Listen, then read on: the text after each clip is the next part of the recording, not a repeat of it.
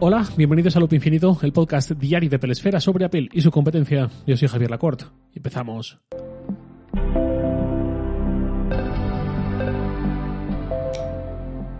Antes de empezar realmente, un último recordatorio muy breve, que es que el lunes no habrá episodio, así que ya el martes más. Tema de hoy, Niva, escrito como está puesto en el título, Neva, con dos Es y con V.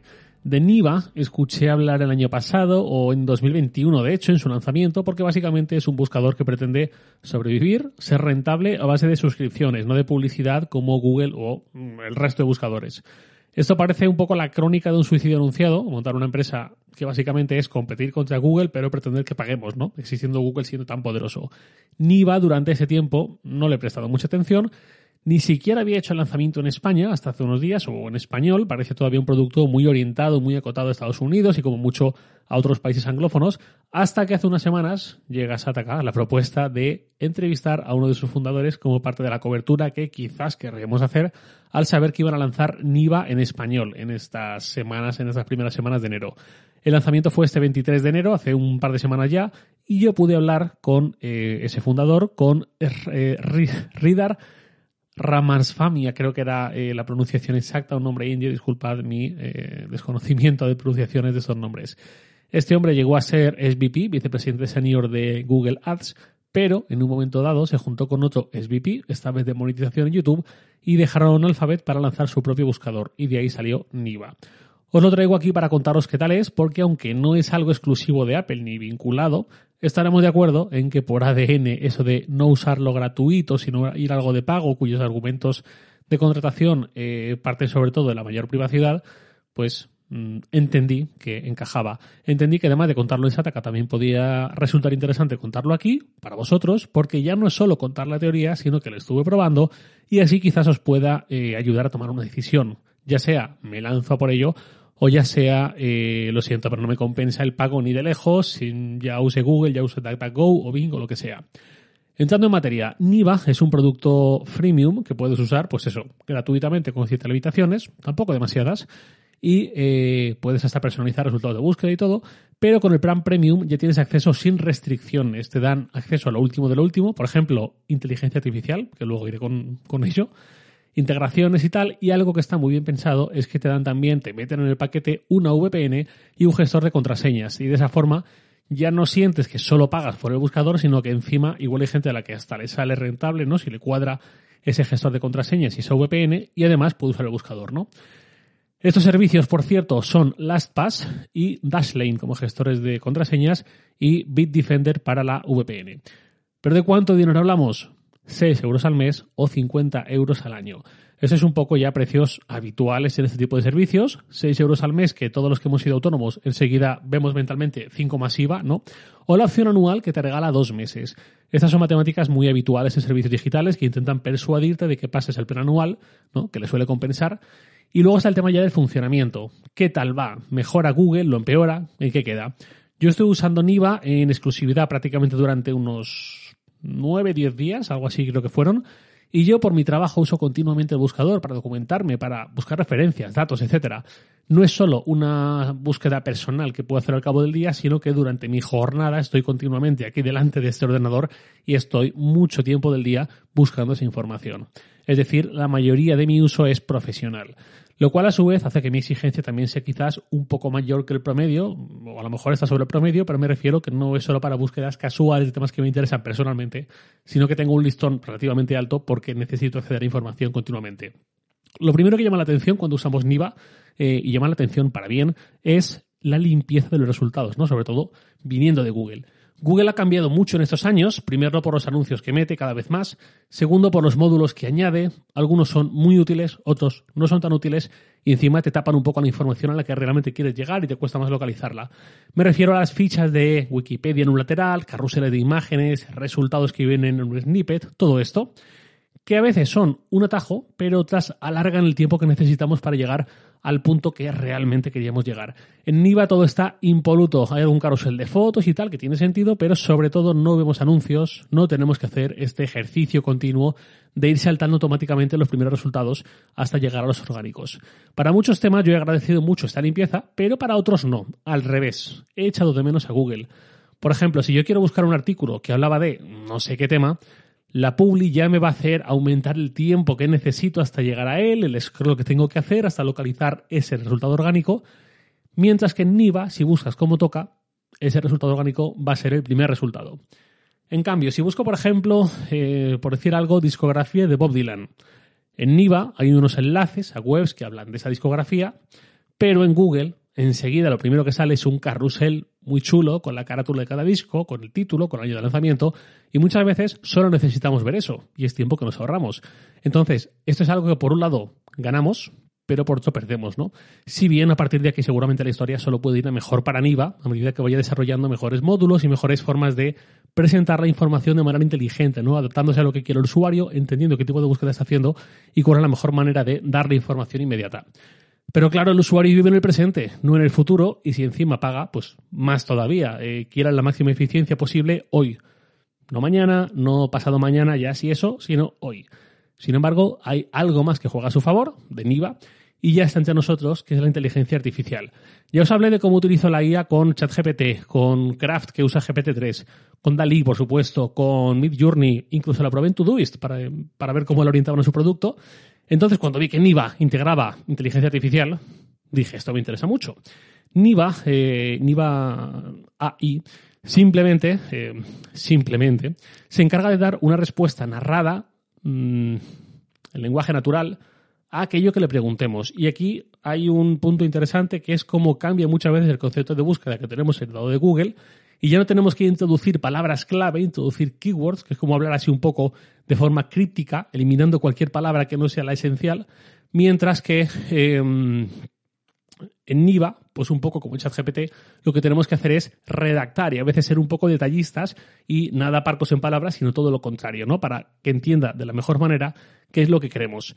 Eh, como ChatGPT, más o menos, pero conectados a Internet y orientado a responder preguntas más que hacer cosas en general. Esto puede ser fantástico. Por ejemplo, cuando entrevisté al fundador me decía, es muy difícil competir contra Google, también para nosotros. Es muy difícil hacer algo que cuando la gente lo ve piensa, wow, esto es una maravilla, eh, necesitas algo 10 veces mejor que lo que está acostumbrado a usar para provocar ese efecto. Y él me decía, nadie que use Bing o DuckDuckGo puede decir en serio que sea algo 10 veces mejor que Google. Con Niva al principio era igual, me contaba él, pero la inteligencia artificial es lo que nos hace posible llegar ahí, ¿no? El hombre muy orgulloso de su lanzamiento, que está en beta todavía, no hace ni un mes que la habilitaron, y yo quise probarla, claro. Por ejemplo, le pregunté a esta inteligencia artificial, o simplemente buscando en Niva, dejando que me apareciera el resultado de inteligencia artificial, le pregunté lo mismo tanto a ella como a Google, mm, ventana con ventana, para ver a dos a la vez. Hay pantallazos y todo eh, de lo que me iba respondiendo. Es en el artículo que publica en Sataka. Por ejemplo, le preguntaba quién es Edinson Cavani.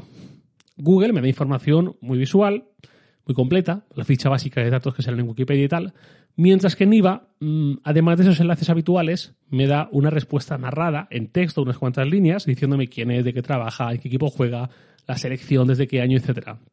En este caso, por ejemplo, saber quién es una celebridad así por encima, sin tener que visitar ninguna otra página, pues hombre, agradezco la prosa de Niva, ¿no? esa narración, pero creo que me quedo con la forma que tiene Google de presentarme la información. Luego vamos con otro tipo de cuestiones. Por ejemplo, eh, le pregunté cuál es la fórmula de la velocidad. Google daba una explicación de dos líneas muy técnica.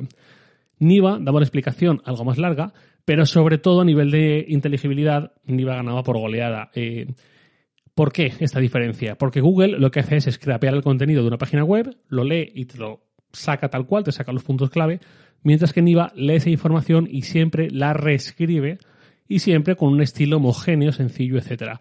Ahí Niva empezó a ganarme, empezó a convencerme un poco. Ya os digo que no es mejor siempre ni mucho menos, pero sí que aprecié esa forma de acercarse al usuario. Y sobre todo, aprecié una forma de presentar la información que, por ejemplo, ChatGPT no tiene y en mi opinión debería tenerla. ChatGPT yo estoy entusiasmado con las opciones que abre, pero me fastidia que le preguntas algo y no te dice cuál es la fuente de esa información. Él lo sabe, pero no te dice cuál es su fuente original ni nada así. Eso, si quieres resolver una duda personal más bien intrascendente, pues bueno, pues está bien, es suficiente.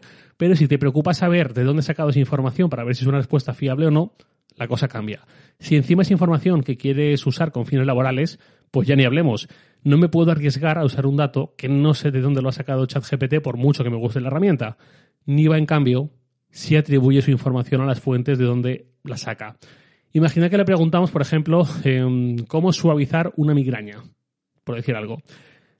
Y leo lo que me dice la inteligencia artificial, un párrafo con texto que contiene instrucciones, recomendaciones, etc. Si no me dice sus fuentes, yo no sé si esa información que sale de, em, que me presenta, en este caso NIVA, sale de la OMS o de una publicación médica prestigiosa o de remedios naturales homeopáticos de josefina.blogspot.com, ¿no? Para entendernos. Niva sí dice sus fuentes, incluso en cada fragmento del párrafo. Para lo de la migraña, por ejemplo, de una respuesta de 12-13 líneas con recomendaciones básicas, y tú, poniendo el cursor encima de cada línea, vas viendo cada cosa de dónde la saca. En este caso, eh, Mayo Clinic, Mediline Plus y el Confidencial son las fuentes que me sacó a mí para responder a esta pregunta. Esto es algo que, por cierto, como decía, ChatGPT tendría que resolver también para consulta de información. Sé que ChatGPT no se conecta a Internet para responder, pero me da igual. Si tiene todo como parte de un entrenamiento previo, razón de más para decir de dónde salió aquello, ¿no? De qué web, de qué libro, de qué lo que sea. Además de todo esto, Niva permite personalizar mucho sus resultados de búsqueda de una forma sencilla. En los ajustes, por ejemplo, te salen algunas webs populares y con un botón de pulgar arriba, otro de pulgar abajo, le vas indicando qué sitios prefieres y qué sitios quieres tratar de evitar. Por ejemplo, si te gusta consultar la Wikipedia, pues pulgar arriba para la Wikipedia. Si no quieres que salga Instagram, pues pulgar abajo para Instagram, ¿no? Y así. Niva no puedes ponerla en el Mac como motor de búsqueda por defecto en los ajustes habituales, que hay varios, pero no está Niva, pero puedes usar su extensión y de esa forma sí que puedes eh, activar esa opción por defecto, mientras que en el caso del iPhone no hay forma alguna. Tendrías que ir primero a la web de Niva y luego eh, hacer la búsqueda que quieras y no buscar desde esa barra unificada, que es como ya estamos acostumbrados, ¿no?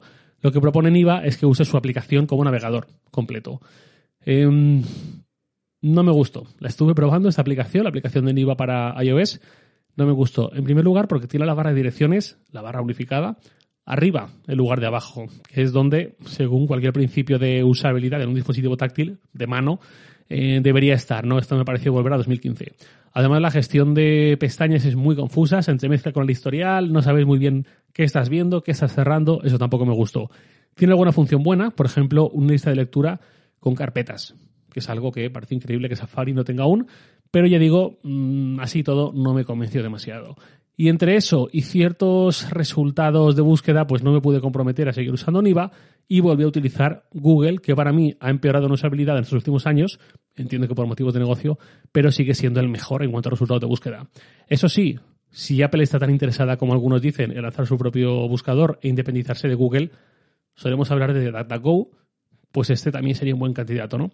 Y ofrecer eh, NIVA pues, a propietarios de dispositivos de Apple o quizás a usuarios de iCloud Plus, es decir, con que pagues el dólar mensual de los 50 gigas ya tienes acceso también a esto, pues no sé, posibilidades, habría que ver cómo lo monetiza Apple. Al fundador le pregunté un dato que me interesaba mucho y que pensaba que no me iba a querer responder, que fue cuántos usuarios necesitáis para que esto sea rentable, para que estéis satisfechos, no para que esto siga hacia adelante. Porque a veces hay quien cuestiona este tipo de empresas argumentando que si Google tiene 4 millones de usuarios activos al mes, parece que es que Niva tiene que robar esos 4.000 o esos 2.000 millones, ¿no? Y no es así, con una pequeña fracción le puede servir perfectamente. Y yo quería saber cuál era su objetivo. Y el hombre me respondió en contra de lo que yo eh, podía esperar. Me dijo que entre 5 y 10 millones de suscriptores y así lograr entre 250 y 500 millones de dólares facturados, pues eso, todos los meses. Todos los meses, todos los años, ya no sé ni qué cálculos hice. Bueno, Además me decía, eh, es mucho y es mucho trabajo por delante, pero no es algo astronómico, no estamos hablando de no sé cuántos miles de billones de dólares y cantidades, pues eso, astronómicas. Em, yo no os puedo decir que me haya quedado usando Niva y le haya pegado fuego a la web de Google para abrazar Niva, pero quizás en el futuro, porque eso está en la infancia todavía, está en una fase bastante temprana, le queda mucho por delante, tiene buena pinta, ya veremos si dentro de un tiempo, aunque hoy por hoy todavía no. Y ahora sí, nada más por hoy, lo de siempre. Os leo en Twitter, arroba jlacort, y también podéis enviarme un mail a lacort.sataka.com. Loop Infinito es un podcast diario de Peresfera publicado de lunes a viernes a las 7 de la mañana, hora española peninsular, presentado por un servidor Javier Lacort y editado por Santi Araujo. Un abrazo, hasta mañana.